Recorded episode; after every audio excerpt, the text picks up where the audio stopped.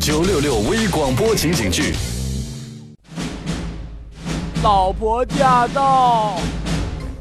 老公，您回来啦？呃，您累了吧？我给您捶捶背吧。老婆，你忽然对我这么热情，我我我有点怕怕呀。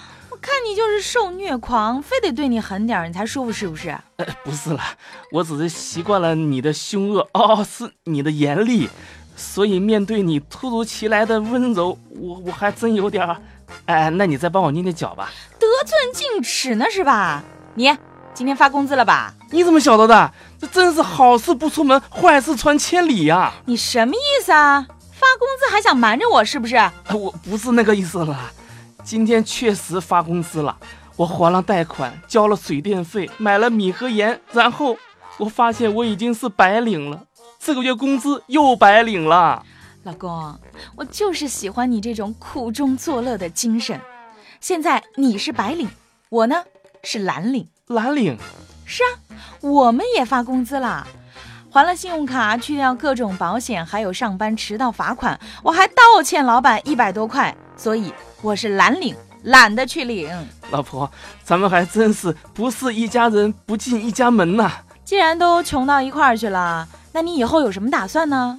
对于下半年的计划，我已经想好了，就是一个字儿，省。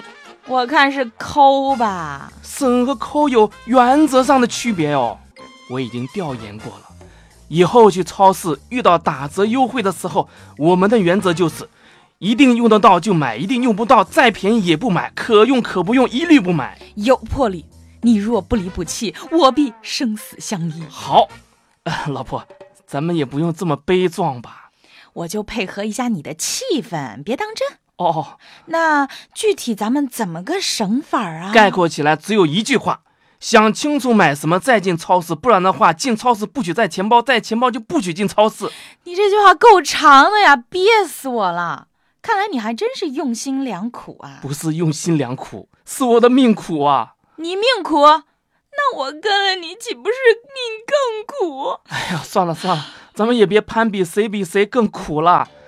为了庆祝今天发工资，我决定吃泡面，出去吃大餐。你刚才还说了要省呢。哎，等吃饱了饭，咱们再详细讨论具体细节。